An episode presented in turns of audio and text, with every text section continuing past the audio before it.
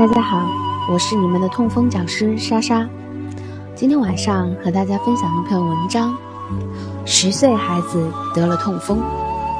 记得网上有个新闻，标题是“十岁小儿喊脚疼，一查居然是痛风”。说的是武汉有个上小学的孩子，总是说自己脚趾头疼，断断续续三个月，家长一直也没当回事儿。以为是小孩子长身体，是所谓的生长痛，过一段时间就会好了。可没成想，孩子的脚趾疼痛并没有自行缓解，反而越来越厉害。父母只好带着孩子去看医生。通过验血，医生发现孩子的血尿损值超标，他的脚趾疼痛是由于痛风性关节炎导致的。医生问起这个孩子的饮食习惯，得知他偏爱海鲜、猪肝等食物，而对蔬菜水果却不感兴趣。而父母因为溺爱孩子，也从不限制他的饮食，总是爱吃什么就由着他吃，孩子就患上了痛风。要知道，痛风可是终身疾病，可怜孩子还那么……要知道。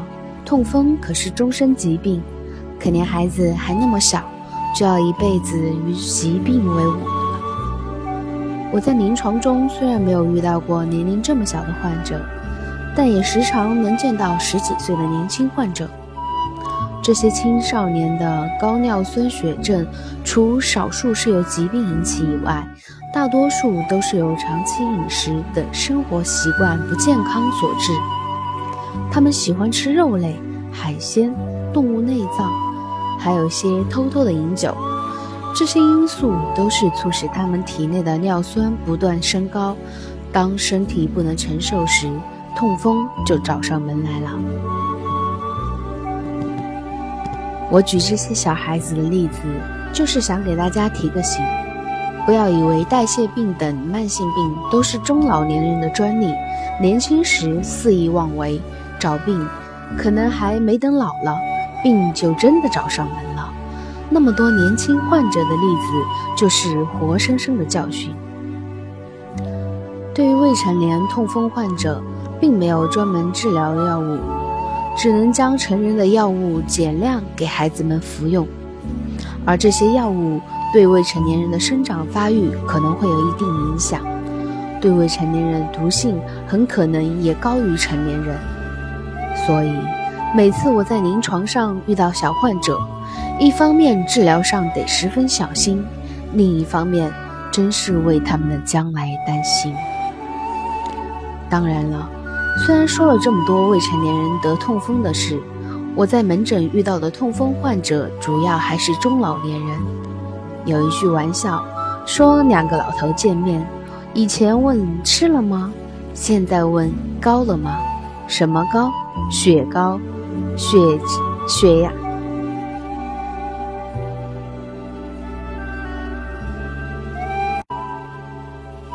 有一句玩笑说，两个老头见面，以前问吃了吗，现在得问高了吗？什么高？血压、血脂、血糖，还得加一个血尿酸。二十世纪七十年代以前，痛风是罕见病。全国报告的病例加起来也就百来个，而到了二零零四年，文献统计，我国的痛风患病率已经超过了百分之一。这些高发省份甚至会超过百分之十。如今十年过去了，痛风的发病率还在不断逐渐攀升，已经成为严重危害老百姓健康健康的常见病、多发病。我记得二十年代九，二十世纪七十年代以前，痛风是罕见病，全国报告的病例加起来也就百来个。而到了二零零四年，文献统计，我国的痛风患病率已经超过百分之一，有些高发省份甚至会超过百分之十。如今十年过去了，痛风的发病率却还在逐年攀升。已经成为严重危害老百姓健康的常见病、多发病。我记得二十世纪九十年代，要是谁得了痛风，家里人还得问问医生，痛风是个什么病啊？怎么会得这种病呢？现在身边要是有人得了痛风，大家都见怪不怪了。